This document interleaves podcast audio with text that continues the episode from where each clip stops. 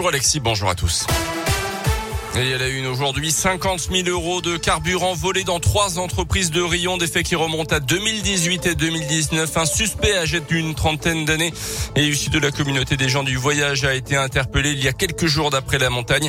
Il aurait reconnu les faits et sera jugé au mois d'octobre prochain. Il a été confondu par son ADN et les images de vidéosurveillance. Pas moins de 17 plaintes pour un total de 22 faits ont été recensés pour des vols de carburant au sein de ces sociétés.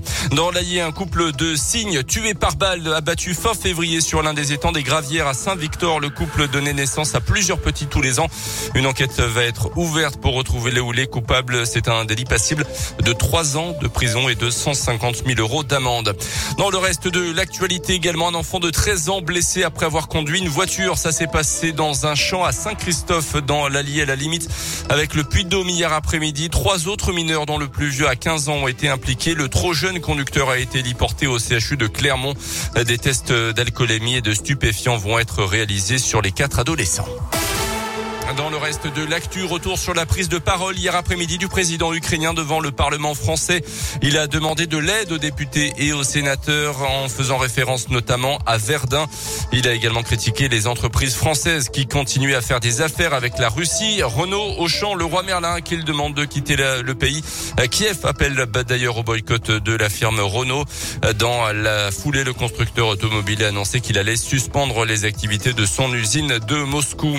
Un chiffre inquiétant mais pas vraiment surprenant au fond. Les jeunes Français de 7 à 25 ans passeraient six fois plus de temps sur Internet qu'à lire.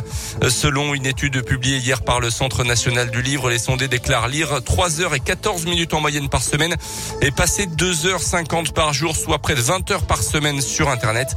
Ce rapport change fortement en fonction des âges. Chez les étudiants, par exemple, il est près de 8 fois supérieur. Et si vous viviez la Coupe du Monde de rugby en France en 2023, de plus près, l'événement phare se déroule donc chez nous. Il aura lieu dans un an et demi du 8 septembre au 28 octobre 2023 avec une dizaine de matchs prévus dans la région à Lyon et Saint-Etienne.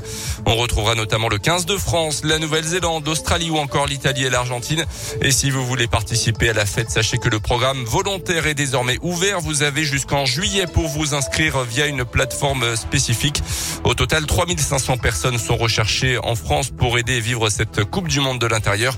Il suffit d'être majeur et présent les jours de match. Pierre Millet est directeur de site dans la région. Sur l'émission, euh, on a vraiment tous les pans de l'événement. On peut faire de l'accueil aux spectateurs, on peut faire des aménagements, de la communication, des opérations médias, des hospitalités. Euh, ils seront dans le stade principalement, mais également sur d'autres sites de compétition, puisque en tant que direction de site, on, gère euh, également les accueils dans les gares, on gère les camps de base, on gère les sites d'entraînement. Voilà. Quand on est volontaire, on peut vraiment être sur une mission qui recoupe tous les pans de l'organisation d'un événement sportif international. Il faudra patienter jusqu'au mois de septembre pour connaître sa sélection ou non dans la liste des volontaires.